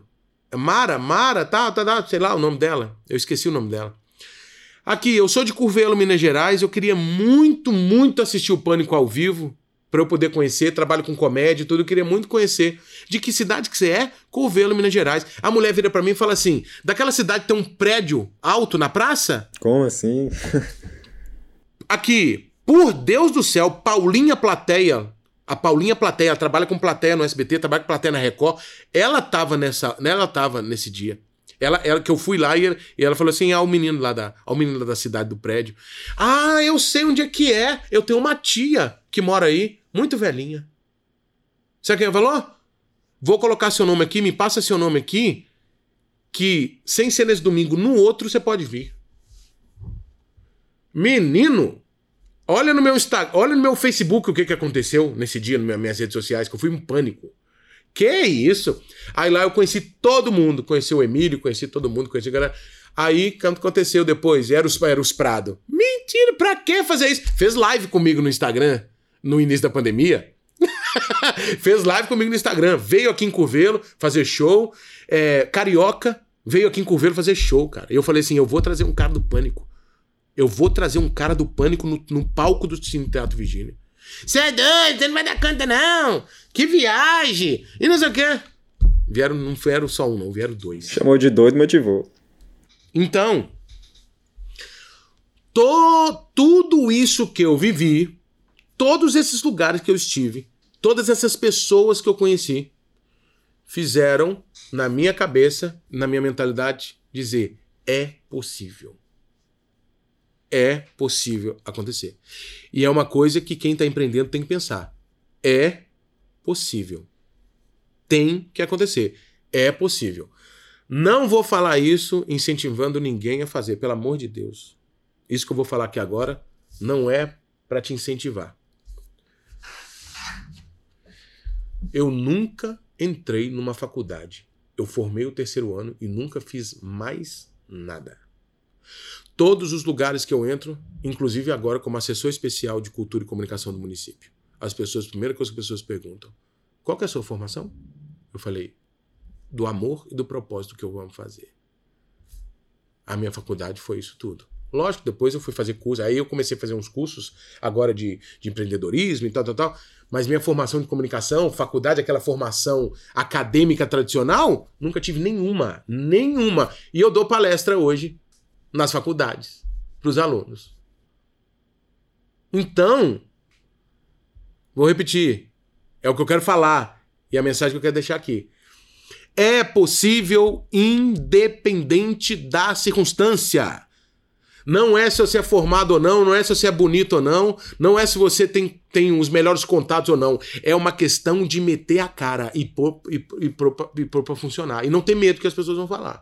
Um pessoas, ó, acho que um dos maiores medos do ser humano, primeiro da morte, acho que segundo, eu acho que é falar em público. Eu acho que tá entre o top 5 do medo humano. É medo do que vão pensar e vão falar de mim. Eu falei do Flávio Augusto e agora tem o Rick Chester, né? Que o Rick Chester ele fala que ele é o resultado dos não, do não que ele deu para todos os nãos que deram para ele, né? Então ele, não, ele também não se importou com o que as pessoas falaram, ele usou como motivação para fazer mais ainda do que é, ele já estava então, fazendo. É isso aí. Eu, é, é, é, a gente. Eu, cada não que a gente leva é uma vontade a mais que a gente tem que fazer. E. Como é que, como é que você encarava? Porque é, é, eu, eu vejo que uma dificuldade, uma das maiores dificuldades que as pessoas têm de sair do CLT, sair da carteira assinada para tentar empreender, talvez é a inconstância no, no, no, dinheiro mesmo que ela vai receber no final do mês. Você, é, pelo que você falou, você começou na Caju, tinha salário, mas aí depois que você. Na, na Caju, não, né? na meta, é. e tinha salário, mas logo depois que você saiu de lá, você parou com, com esse negócio de salário fixo. Como é que foi para você seguir desse jeito sua trajetória? Cara, sem salário fixo, a gente demora muito tempo para. Eu até hoje, eu vou te falar, até hoje não sou muito organizado, não. Finanças. Quem me conhece sabe. Eu sou um cara, eu sou um cara muito mais. A vida inteira. É, é, eu sempre fui de palavras e fui pouco de número. Eu sempre acabava minha redação primeiro de todo mundo e sempre chorava na prova de matemática. Então, eu sempre fui bom em escrita, em escrever, e sempre fui péssimo nos números. Eu sempre fui um mal, sempre um mau administrador. Eu sempre fui um cara de controle financeiro zero. O que, que aconteceu? Eu sofri muito. Até hoje eu pago por isso. Então você acha que, que é um, um ponto negativo que as um pessoas... ponto negativo que as pessoas têm que fazer o um empreendedor, controle financeiro. Eu fiz dívidas e dívidas e dívidas e dívidas por causa da falta do meu controle financeiro. Fiz muita coisa, as pessoas sabem. É, de curvelo mesmo. É, dívidas que eu renegociei, eu não tenho vergonha de falar, não. Dívidas que eu renegociei, eu tenho é, dívidas renegociadas. Mas assim, é, eu posso falar, a minha maior dor foi essa. Porque a gente precisa de ter os melhores pessoas com a gente. Mas você vai empreender, você vai contratar gente com que dinheiro? Hoje tá até mais fácil, né? Porque hoje tem quantos é, milhares de pessoas dando de graça cursos, é, hoje fórmulas no pra... Cara, senta no... no Instagram tem um monte de gente ensinando. Senta no YouTube hoje. Eu acho que se você quisesse fazer uma faculdade no YouTube de graça. Do que você quiser. De graça. Então, uma dica que eu dou. Eu perdi muito tempo e eu sei que eu não fiz eu não fiz dinheiro e, e de ter uma, uma, uma solidez na parte financeira. Sempre arrebentei. Meus, meus trabalhos meus trabalhos estão aí para todo mundo ver. De muitos anos. Mas uma coisa que eu vou falar para você que está assistindo. Faça o controle financeiro, porque potência não é nada Tem, tem, um, tem um, tem um slogan da Pirelli que ganhou o Leão de Cane muitos anos atrás. E o slogan era: potência não é nada sem controle. Hum. Esse foi um slogan vencedor, né? É... vencedor de Leão de Cane na França. Então é potência não é nada sem controle. E eu ainda luto com isso. E eu ainda tento, e eu ainda busco ter, é, aprender sobre isso. Sobre isso. Mas agora, tentar tomar não e tentar de novo e conseguir, eu sou bom, mas no financeiro ainda tem que aprender muita coisa. É, eu tinha outra pergunta para você. Desde o começo você luta contra ser diferente, fazer diferente. E como que você mantém essa vontade de fazer diferente? Não chegou uma hora tipo assim, você, você... meu Deus, mas Sabe por quê? Eu vou te falar. Mercado, comunicação. Eu tenho um ponto muito positivo em ser diferente. Que são humanos, né? São é pouca gente que faz diferente. Desde quando eu comecei na meta propaganda, nada que eu fiz foi igual. Eu, eu faço esse desafio. Pega as minhas campanhas de todas as histórias que eu fiz e escrevi, de todas as coberturas, desde 2008, vê se tem alguma coisa igual a outra. Não tem. Nenhum show de comédia meu é igual ao outro, nenhuma campanha é igual a outra. Tudo tem um porquê, tudo tem um, um, um, um, a essência. Por quê? Você tá aqui, você tá vendendo. Olha a Coca-Cola, abra a felicidade, você vê o caminhão cheio de luz chegando, o que que você lembra?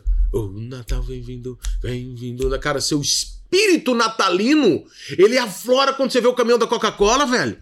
E o que que tem a ver refrigerante com isso? Talvez você tá bebendo um Guaraná, mas. Você vê Natal. Você começa a ver na televisão, vê na internet o caminhãozinho cheio de luz passando. Cara, te dá um negócio aqui dentro, final de ano, família, Natal. Olha a sensação que a Coca-Cola vende. Urso Coca- polar, eles também transformaram a É. ideia do urso polar. O urso polar, cara. A, a, a, a, tartaruga. Noel, eles, transformaram o Papai Noel pra vermelho. Quer, quer, um, quer, um, quer uma vontade de fazer mais diferente que isso? Outra empresa, é, empresa também que você trabalhou junto que faz muito isso é Boticário. Boticário, campanha de mãe, campanha de. faz a gente chorar. Olha só, faz a gente chorar. Por quê? Eles não vendem o produto. Todas as campanhas que eu faço, nenhuma é igual a outra, porque eu não vendo o serviço, não vendo produto. A Unimed não vendeu o plano. O Boticário. a olha o network. Agora eu vou te falar de diferenciação e network. Projeto do Boticário. Levei para cinco empresas. Ah, isso vai dar muito trabalho. Não, não vai dar certo. Você não vai conseguir administrar 10 influências. Vai começar muito bom, mas no final vai dar errado. E vai ficar caro. Vai ficar caro. Aí um dia o telefone toca. Nayara. Trabalho no Boticário um tempão. Tiago, Boticário de Curvelo tá mudando a gestão e eles querem um- uma pessoa para fazer uma coisa diferente. Aí eu falei assim. Pim! Levei a ideia pro cara. Tive uma sinergia. Matheus. Matheus Locatelli, Danilo Locatelli me ligou ontem. Obrigado. Obrigado que vocês. A oportunidade que vocês me deram fez um divisor de água na minha vida. Eu vou falar de network por quê? Ele virou pra mim e falou assim: quanto é? Eu falei assim: sabe qual o custo? Você acreditar na minha ideia. Você vai pagar o jantar, você vai pagar a premiação, mas você quer acreditar. Pra mim agora nada. Você não vai pagar nada. Eu falei assim: pode colocar pra rodar. Alinhamos, fizemos, tá, tá, tá, tá, tá, tá, tá, tá, tá. Cinco tentativas, cinco nãos. A sexta tentativa pra fazer de graça maior campanha. Você não cobrou nada dessa campanha? Presta atenção. Maior. Você quer saber de network ou você quer saber de dinheiro? De dinheiro eu não sei muito, não. Network eu sei. Sexta tentativa. Fiz o, produ o produto de graça. Eles são os dois irmãos mais premiados da rede Boticário no Brasil. O que, que vale mais? O que ele vai me pagar na campanha ou a oportunidade que ele vai me dar para mostrar meu trabalho? A comunicação vive de vitrine. As pessoas acham que comunicador vive de dinheiro, vive de vitrine. Dinheiro vem depois. A maior campanha digital orgânica beneficente da história de Minas Gerais. Presta atenção. A maior campanha orgânica beneficente da história de Minas Gerais na internet. 9,2 toneladas de alimento e produtos de. As meninas, Talita Carvalho, até hoje manda mensagem para mim, Thiago. É surreal tudo que tá acontecendo comigo depois. Eu tenho que te agradecer demais. Depois eu, de vez em quando eu monto, ela me manda, eu printo e posto. Inclusive, Thalita, queremos você aqui também. tá? Thalita tá estourada. Queremos Thalita- você aqui, falar sobre finanças. A gente acabou de É, falar Thalita, sobre o problema nossa, de finanças. é, a Thalita não. é, se eu ficar aqui falando da Thalita, ela sabe o carinho que eu tenho por ela. E no dia a Jennifer ganhou. E ela chorou muito. Ela ficou em segundo lugar. E eu dei um abraço nela no dia. Thalita, vê se você lembra disso. Eu dei um abraço nela e falei assim. E fiz a comparação com o Big Brother. Você. Aí eu brinquei, não desmerecendo a Jennifer, de jeito nenhum. Jennifer arregaçou. Mas eu falei assim: não chora. Não chora. Você lembra mais dos vencedores do Big Brother ou dos outros colocados? E ela chorando, eu falei assim: ó, você não tem noção do seu tamanho. Põe pra andar. Você viu o que, que você fez. Você ficou em segundo lugar de uma campanha de 9 toneladas de alimento. Tá. Poxa, cara, hoje é outra visão que ela tem. É outro negócio que ela tem. Aí o que que aconteceu? Equipe Boticário encantada, ideia fantástica, ninguém tava acreditando. Eu coloquei 162 pontos de comércio de Curvelo para falar do Boticário de graça. Você lembra que as pessoas, as meninas montaram os negócios? Eu não ofereci nenhum perfume, nenhum batom, nenhum creme, nada pra ninguém em momento nenhum. A cidade inteira. Aqui. Só o meu Instagram, fora das meninas. Meu Instagram bateu 3 milhões e 700 mil impressões no, no, no, no- nos stories. Que todo mundo marcava, todo mundo marcava e colocava. E eu tenho esse print. E eu tenho esse post de agradecimento a todo mundo.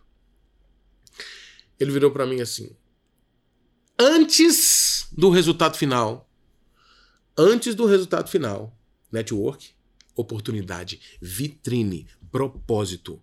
Depois você olha o dinheiro. Matheus Locatelli me liga e fala assim: Eu vou te passar um telefone de um cara. Você vai ligar pra ele. Ele é assim, assim, assim, assim, assim, assim, assim, assim, assim. Eu tô te indicando o trabalho que você tá fazendo com a gente. Uma semana depois, eu tava num escritório que comanda quase todos os subways de Belo Horizonte. Eu cheguei a tirar a foto.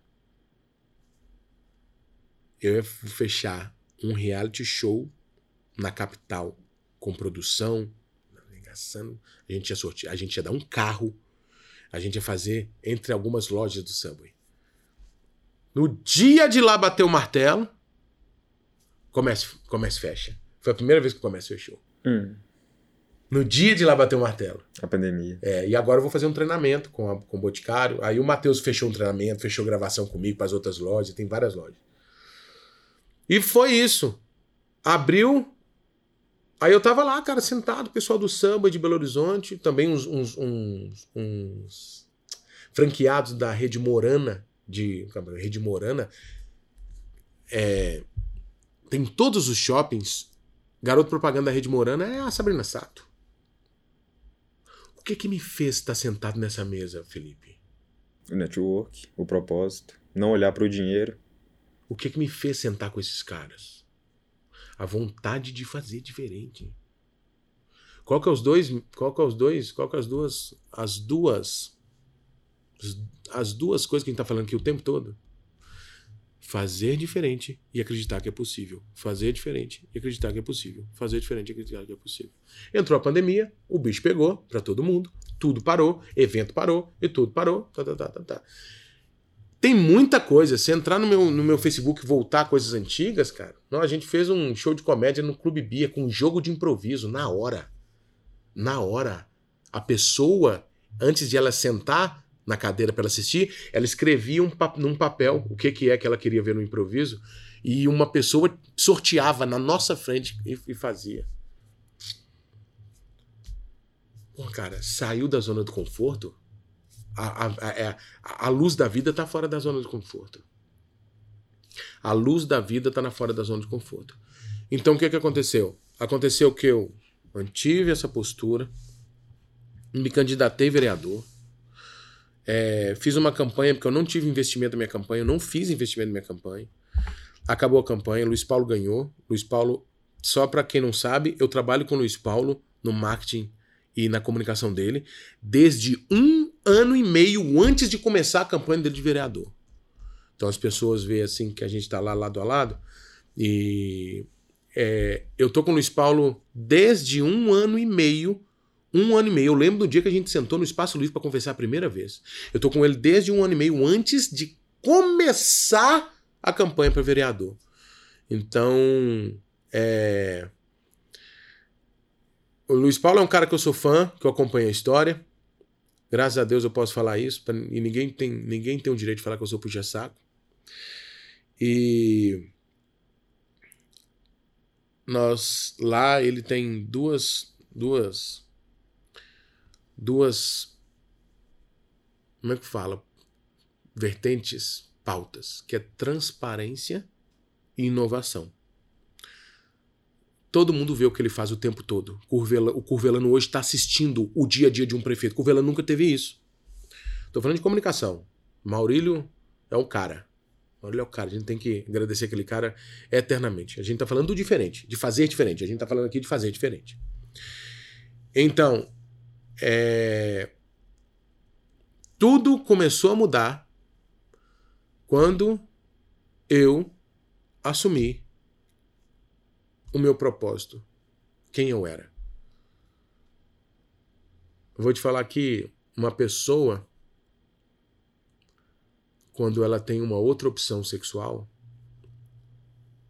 ela não tem vida enquanto ela não assume. A vida dela não, não existe enquanto ela não assume. E você, como empreendedor, você, como, como funcionário, você, como homem, como mulher, ou como homossexual, que seja, nenhum de nós, e não estou falando mais de sexualidade, nada vai acontecer enquanto a gente não fizer o que a gente nasceu para ser.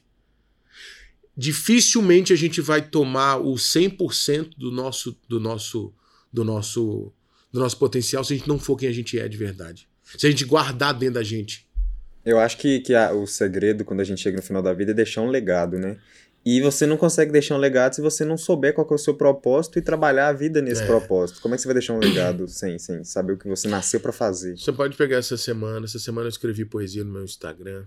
Eu acordo cinco e pouca da manhã. Eu tenho minha dedicação na Igreja Messiânica, que eu sou, que eu sou membro. E é, a gente não pode ter medo, Felipe. Mas a gente não pode ter medo, a gente tem que pensar assim: daqui a pouco eu vou morrer. Esse aqui é uma brincadeira que ninguém sai vivo. É, é a única certeza que a gente tem a da vida. A única certeza. Então, cara, quer trabalhar com o que ama? Tenta. Luta. É, não, quer falar alguma coisa para as pessoas que você sente por elas? Fala. Quer pedir perdão? Perdoa. Quer pedir perdão? Pede. Quer perdoar? Perdoa. E e abre a cabeça para o novo, sabe? Eu acho que a pandemia tem um propósito gigante. Eu sei que a gente perdeu muita gente.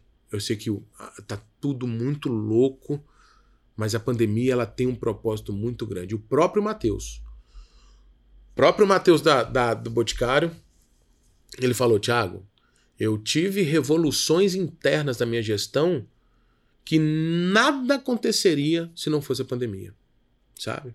Nada aconteceria se não fosse a pandemia. E eu mudei e eu me transformei muito quando meu filho nasceu. Quando meu filho nasceu, é, eu olhei assim. A gente tem filho, muda tudo, cara. A gente enxerga tudo diferente. E eu olhei pro meu filho e descobri uma das maiores alegrias uma das maiores bênçãos que eu vou ter na minha vida. E já tô tendo. A gente ter autonomia e autoridade para dizer para ele: corra atrás do seu sonho. Não deixa ninguém falar que você não pode. Vai e faz. O que, que você quer ser? Você quer ser bailarino? Vai ser bailarino. Você quer ser cantor de ópera? Vai ser cantor de ópera. Você quer ser, você quer ser motorista de ônibus da, da, da, da Transnorte? Vai ser motorista de ônibus da Transnorte. Vai ser. Só tem que. A gente tem que ter autoridade real para falar isso. Autoridade real. E daqui a pouco ele vai crescer. Aqui, ó. Isso aqui, Benício, papai. Papai, quando foi pro SBT lá em São Paulo, o sonho do papai era ir pra televisão. Aqui, ó, sonho do papai era esse aqui. O papai foi lá, ligou e tentou, tá, tá, tá, tá. Cara, a maior alegria que eu vou ter na minha vida. Agora não. Ele vai fazer três anos. Segunda-feira agora. Agora ele não entende muita coisa ainda. Mas chegar para ele e olhar dentro do olho dele assim, faz igual o papai, vai. Eu não tô falando de dinheiro, tô falando de ser feliz, cara. Nossa! E eu penso, eu, eu trago isso comigo todo dia. Eu trago isso comigo todo dia. A gente quer é que a pandemia acabe. Eu quero. É, eu tenho um hashtag incentive as pessoas. Quero deixar bem claro que tudo que eu faço beneficente, eu não sou gostosão, nada disso. Eu, eu ralo muito, eu trabalho muito. Tudo que eu faço, olhando para vocês aqui agora, eu queria agradecer cada cliente, cada campanha, cada um de vocês que deixaram a oportunidade que vocês viram no meu stories sobre a história do Fagner que eu trabalhei vendendo flor. Vocês, vocês que têm o Thiago Matoso com vocês no dia a dia. Nenhum de vocês nunca comprou um trabalho comigo. Vocês sempre fizeram parte do meu sonho. E não é não é nenhuma nenhum argumento de venda. Só vocês verem meu histórico, vocês vão ver que vocês fazem parte do meu sonho. Fala comigo, bebê. Show de bola. Eu queria, eu, eu queria muito acabar aqui. Foi, ah, só que eu tô com uma pergunta na cabeça. Fala aqui, aí, mas, rapaz, ah, fala. Podia ter acabado aqui, ia ser lindo ter Não, a gente aqui, edita esse negócio. Eu queria. Faz faz pega isso aí e faz o final. Não, não pode não. Eu queria, eu queria perguntar como é que você conseguiu precificar a criatividade. Porque eu acho que é muito difícil, vai ter muita gente com essa ah, falei dificuldade. disso no início, Falou né? que você conseguiu, Falei mas não falou início, como falei que você. Então, rapidinho, eu não sabia e talvez eu não tinha coragem pra fazer isso. Eu acho que é muito mais menos coragem do que qualquer outra coisa. O panfleto tem em qualquer lugar. O panfleto é commodity, o panfleto é papel. A gravação, você contrata na internet o off e a voz de quem você quiser e muito barato. Na hora que você vai fazer um vídeo, qualquer um que chega lá na loja compra essa câmera, essa, essa lente. Isso aqui, ó. Qualquer um que chegar, compra qualquer coisa. Qualquer um que chegar, monta um estúdio. Qualquer produtora de Hollywood faz qualquer filme com qualquer efeito especial. Só tem que elas não escrevem roteiro. Só tem que elas não emocionam ninguém. Essa câmera sozinha ela não emociona ninguém. Esse microfone sozinho ele não ensina nada pra ninguém. O panfleto sem a ideia fudida impressa nele, ele não vende nada. Então, é pegar a alma disso e entregar. Eu comecei a ensinar, que é um processo didático. Eu comecei a ensinar para o público, tanto é que hoje eu tenho um workshop. Meu workshop tem um, tem um, tem um propósito de, de fazer as pessoas não caírem nos buracos que eu caí. Esse é o principal propósito. Então o que, que acontece? Eu comecei a fazer uma didática de que não é o microfone, nem a voz, é a ideia do texto que foi escrito. Não é o avatar, não é a câmera, não é os efeitos especiais do Titanic. É, é, é, é o amor escrito do Jack pela Rose. Aí eu comecei a ensinar isso para as pessoas. Ensinar isso para as pessoas. A Apple não é. Não é isso aqui, cara. É o Steve Jobs, é, o, é, o, é, o, é a vontade do Steve Jobs fazer diferente. O que que tem no pneu da Mercedes que não tem no pneu do Palio? Nada. É a mesma borracha, é a mesma Continental, Pirelli, é a mesma coisa. Só tem que eles vendem. Produto commodity.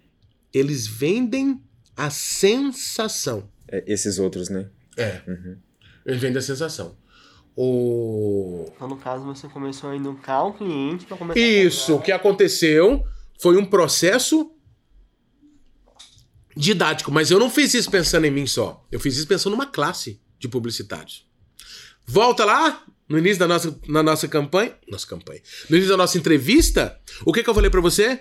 Eu sou uma formação da publicidade romântica dos anos 90 com um high-tech de agora. Vou te dar um exemplo. É, vocês são novos, vocês não lembram. Vocês lembram do jingle do Pipoca com Guaraná? Vocês não lembram disso não, né? Isso é de 1991. Nizanguanais que fez, escreveu isso. Esse jingle, quem é da época canta ele inteirinho até hoje. Dois hambúrgueres, alface, queijo, molho especial, cebola e picos num pão com gergelim. Você lembra disso? Você lembra disso? Do Eu McDonald's? já vi, eu, eu vi de comerciais antigos. Comercial de dois hambúrgueres, alface, queijo, molho. Quem é da época canta pipoca na panela, começa a arrebentar, pipoca com sal, que sede que dá, pipoca e guaraná. Que... Cara, você canta isso pra alguém que é da época, o cara arrepia todo. O cara arrepia todo. Tem uma energia espiritual também de propósito muito grande, cara. E essa campanha é muito forte, porque eu só me lembro de comendo pipoca bebendo Guaraná. Talvez Né? porque minha mãe foi pega por essa Pois campanha. é. Aí, ah, então peraí, vamos fazer uma ligação aqui agora? Eu, eu cantei a música da pipoca com Guaraná. Você sempre teve no seu imaginário. Eu senti que o a- gosto. que a pipoca era com Guaraná. E por isso. Ah, não. Vocês não lembram do elefante? O elefante da Parmalat, os bichinhos. Esse aí eu lembro, com certeza. Ah! Infância o nem elefante é fã de Parmalat. Você lembra disso? Disso vocês lembram? Sabe por que, que essa campanha foi feita? Sabe por que a Parmalat fez isso? Parmalat fez isso porque a Nestlé sempre foi a marca mais amada entre as mães. A Nestlé sempre foi a marca top hiper giga, tipo, anos luz na frente, igual o Flamengo 2019, Campeonato Brasileiro, anos luz na frente de todo mundo. A mãe amava e ama Nestlé. O que que a Parmalat pensou? Vão nas crianças. Vamos nas crianças, que a única pessoa que vai mudar e mexer com a mãe vai ser a criança. Meu amigo, uma das maiores campanhas da história do Brasil. Eu lembro de Dos, na dos, dos, elefantes. dos filhotes. O, o, é, o gato mia, o cachorrinho late e o rinoceronte só quer leite parmalate. Cara, isso é histórico. Isso é histórico. Você sentiu que não é o leite? Não é o leite? Não é. O líquido. É a sensação de puxar a única classe que poderia dizer pra mãe alguma coisa sensacional, emocional e forte. Aqui, o leite não é Nestlé, não é Parmalat. E coloca o bichinho. E as criancinhas lá. Coloca aí. Coloca depois. Coloca o VTzinho aí. Descrição ali. Cara, você entendeu? Então, essa comunicação, não vou falar mais de publicidade, essa comunicação antiga, tá? Antiga. O. O Carlos da propaganda do Bombril. Você lembra do Carlos? Do O carequinha do Bombril? Ninguém lembra do nome, é o carequinha da Bombril. É Carlos o nome dele. Todas as mídias foram gravadas com a placa da Bombril atrás e um fundo totalmente preto. O que que tava o valor dessa mídia? Tudo que ele falava. As propagandas da Havaianas.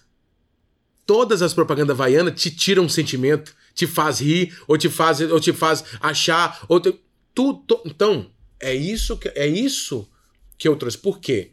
Eu, na minha opinião, a maioria no high-tech hoje, isso morreu. Eu vejo pouca gente, eu, eu, vejo pou, eu vejo muita gente querendo validar resultado, validar resultado, validar resultado. Mas eu tô falando de comunicação. Comunicação. Comunicação. O que você faz, as pessoas esquecem.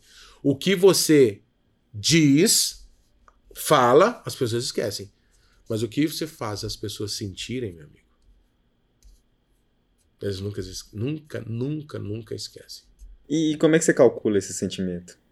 De... É o, é o calcular o intangível para chegar com o preço pro cliente mesmo. Ah, o preço que o cliente é o seguinte: é, tem, um, tem um slide do meu workshop que fala assim: o que você faria para o seu. O que e como você faria algo para o seu cliente que ele não encontraria em mais lugar nenhum do mundo. Ninguém no mundo criaria a- essa, essa, essa, essa campanha da Unimed. Ninguém no mundo entregaria para o Matheus Denise essa ideia. Ninguém no mundo ia chegar no Boticário e entregar essa ideia para ele. O que que eu faço e como eu faço para o meu cliente de uma forma tão única que ninguém consegue te copiar? Aí mora o preço.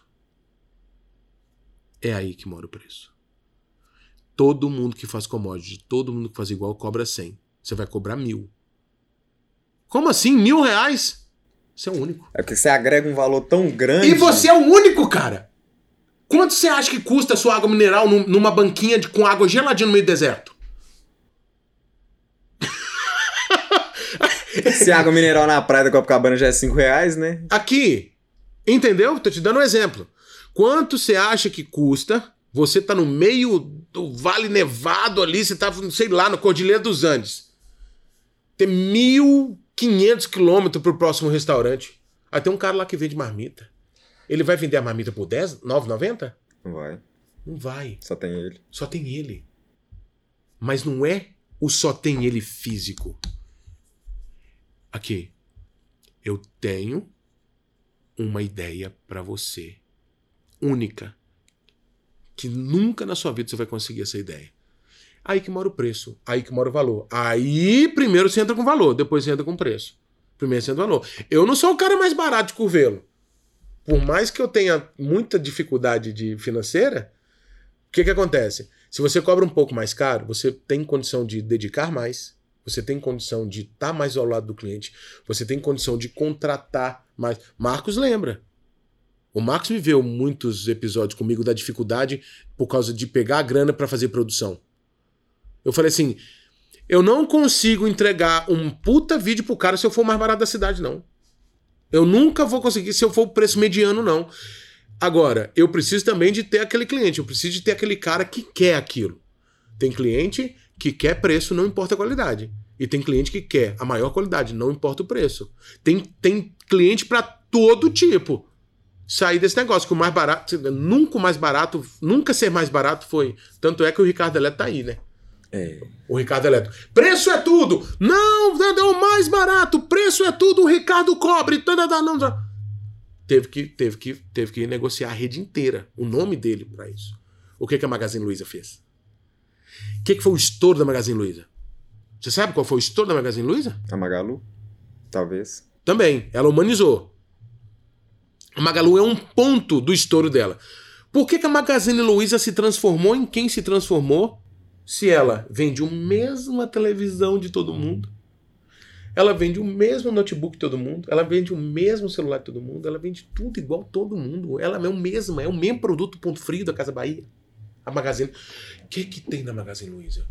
Eu acho que é a, a Magalu agregou valor no produto. A Magalu, ela é um ponto de referência do quão humano você é cuidado como cliente lá dentro. Nunca tinha comprado nada na Magazine Luiza pelo aplicativo. Comprei uma máquina pro meu sogro. A Magazine Luiza conversa com você e te dá todas as informações humanamente o tempo todo. Gente, quer mais um ponto desse? Você quer, você quer saber, Felipe, o tamanho que cuidar humanamente das pessoas tem? O Nubank é maior em marca e valor do que o Banco do Brasil hoje. Você sabe disso? É, o Nubank é o maior banco digital do mundo. Aqui. E aí?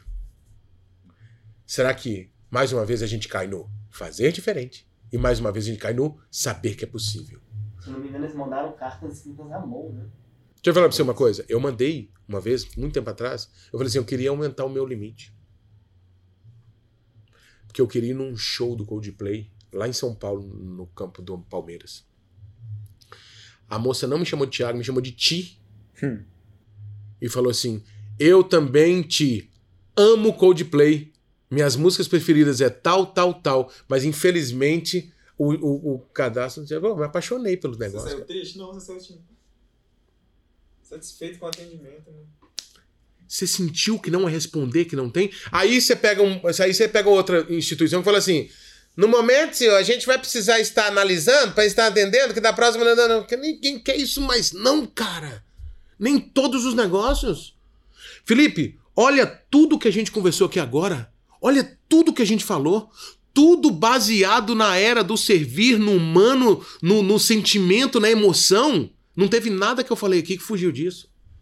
Nada. Aquela. A gente foi dar uma mini palestra lá na, na Solar Energia, você lembra? É. Aquela, aquela mini palestra que você deu mudou muito a minha visão de como oferecer um serviço. Você tava dando exemplo da cadeira. É, a cadeira? É uma, uma poltrona. É uma poltrona. Pois é. Cê, é, ah, aí, ó. Você fez a pergunta: como é que eu coloco a criatividade? Como é que eu coloco o valor? Aqui, eu tenho, eu tenho uma cadeira X uma cadeira Y. A cadeira X é de aço escovado da NASA, é plástico de cromolítio propileno que é feito das, da, da, da, da, do que foi tirado da barriga das baleias. Que foi... Quanto que custa? 300 reais. Você vai falar. Aí vem a outra cadeira. Eu não vou falar fisicamente de nada. Eu vou falar e vou te provar que ela é a única cadeira que cura essa dor nas costas que desde os 15 anos te. Senta aí. Eu vou falar 10 mil, você vai fazer. Você pega até dinheiro emprestado para comprar. É aí que mora. É aí que mora. Vender a transformação. Tiago, o que, que você faz?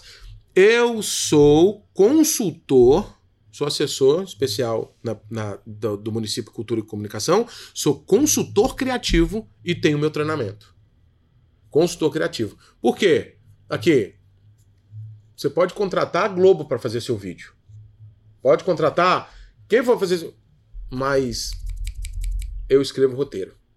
Eu sou homem da ideia. Eu sou homem do roteiro e da ideia. Eu, desde quando eu comecei a trabalhar com o Thiago, um tempo atrás, a minha maior dificuldade até hoje é arrumar alguém que traduzisse o sentimento para algo físico. É meio complicado para mim, às vezes, pronunciar ou descrever. Então, quando alguém traduz o sentimento para mim para algo mais palpável, ficava mais fácil.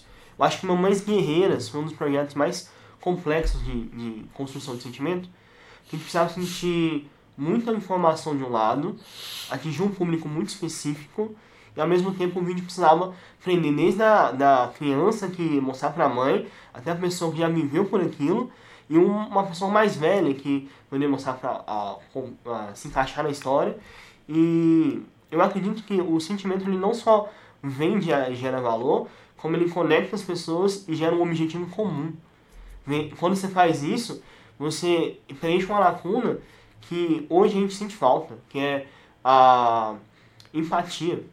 Muita gente sente falta de empatia. E com isso eu acho que vender ah, o sentimento e a criatividade ajudam a agregar ainda mais valor quando isso. Marcos produziu uma série comigo. Marcos ele chegava com a edição pré-feita e eu chegava para ele, Marcos, aqui, aqui, aqui, aqui, joga aqui, que aqui é a hora de aparecer, que aqui é a hora disso aqui, que é a hora de emoção, tá, tá, tá. Mas o Marcos viu. O médico não pode fazer propaganda, mas ele pode dar palestra, ele pode ter documentários, ele pode ter essas coisas. Marcos, o que, que acontecia com os vídeos quando a gente postava?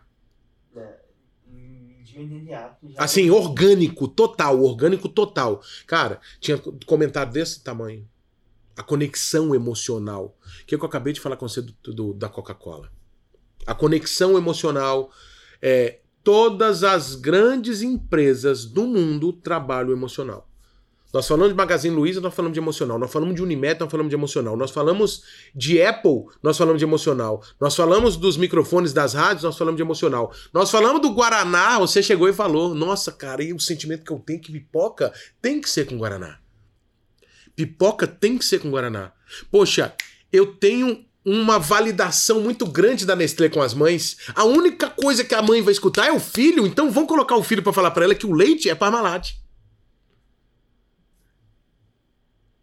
Tudo que a gente fez, tudo que a gente falou.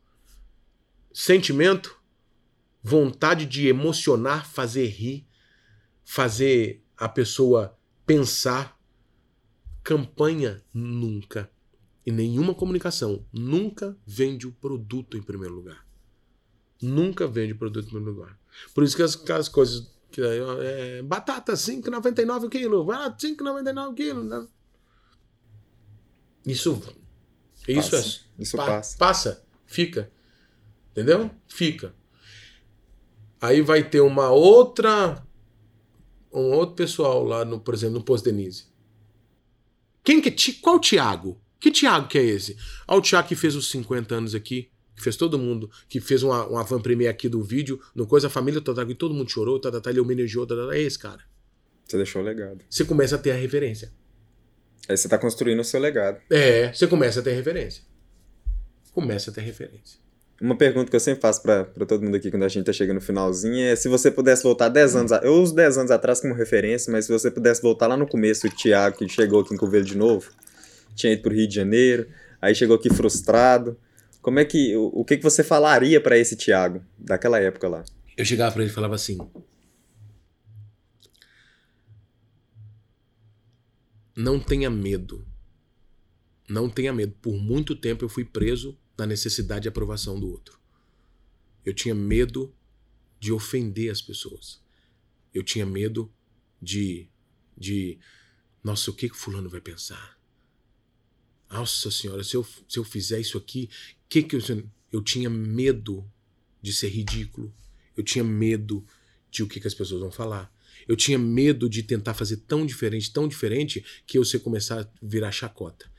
Se eu visse o Tiago Matoso chegando em Curvelo, eu falava assim: regaça, lasca o bambu, chora a cavaca. Mete, senta a pua. Chicota, sapeca, põe fogo. se eu fosse o Thiago, se eu visse ele agora, se eu visse ele agora na minha frente, eu falava isso, vai para cima. Vai para cima. Isola o ruído interno e vai aqui. Isso que eu falaria para ele.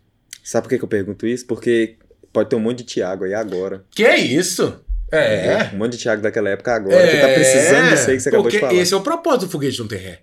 Não é esse? Com certeza. Esse é o propósito. Que às vezes, tanto os outros, eu, ou você, ou qualquer outro dos seus convidados, uhum. uma pergunta e uma resposta que você faz vira, vira o cara só. Uma pergunta que você faz e eu respondo desbloqueia um sonho. Então abre mais sonhos. Ou abre mais sonhos e o, o, o Pablo ele fala, não, o Dave Leonardo ele fala que gerações vão colher e comer dos frutos que você está falando, dizendo agora. Se eu paro de oferecer o meu projeto que foi usado no Boticário, nove toneladas e meia de alimentos não chegariam na mesa de quem precisava.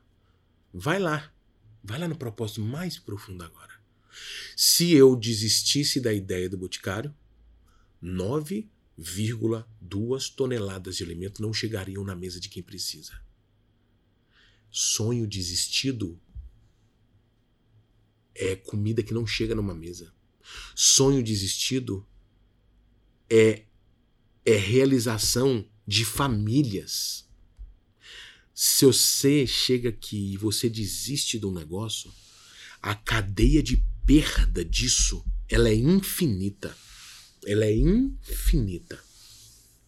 A gente nunca perde por tentar de novo, cara. Eu tava conversando com o Marcos que, que eu acredito que o dia mais emocionante que a gente vai ter aqui no Foguete Não Tem Ré é quando a gente entrevistar alguém que empreendeu porque escutou alguma algum dos nossos vídeos. Putz, aí, meu aqui.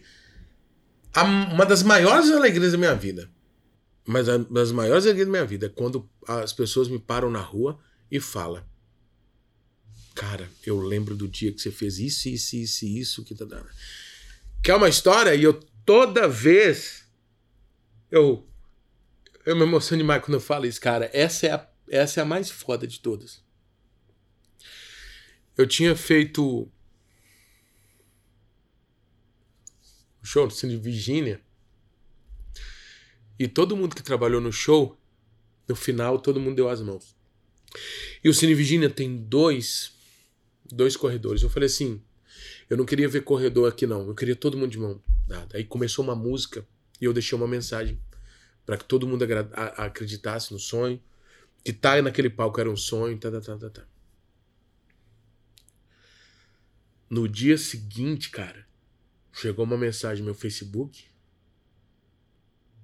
que a menina escreveu assim: Eu cheguei em casa e voltei a falar com meu pai por causa do seu show. Aí, cara. Aí não tem como não. Eu falei de alimento. Não ter desistido, cara. Não ter desistido de de estar tá naquele palco trouxe paz para uma família, cara. Trouxe paz para uma, pra uma filha e um pai. Trouxe união. Esperança. Não pode existir, velho. Não pode, porque tem muitas, tem gerações que vão comer, que vão viver, que vão se levantar com seu sonho. E se na sua cabeça existe, cara, Deus não vai fazer que seja impossível, não. É. Muito forte. É muito forte porque as, é, são muitas pessoas que te fizeram. Por isso que hoje eu tenho um workshop. Não tem um workshop que eu faço que não tenha um impacto emocional tão grande. Eu não criei estratégia para isso. É isso aqui. É isso aqui que eu tô falando pra você. Você vê que, desde o início da nossa conversa, desde o início que a gente começou esse bate-papo, você vê que os pontos são todos conectados. A gente volta aqui, tá conectado, a gente tá lá no fim, tá conectado. Tem quantas. Quanto tempo a gente tá gravando isso aqui, cara? Uma hora e quarenta. Uma hora e quarenta que a gente tá gravando isso aqui. Se a gente. A próxima pergunta que você fizer vai ter uma resposta. E essa resposta é ligada com alguma, com alguma parte da história. E essa validação dessa realidade, dessa verdade. O meu workshop é isso. O meu workshop é a minha história. É, sou eu.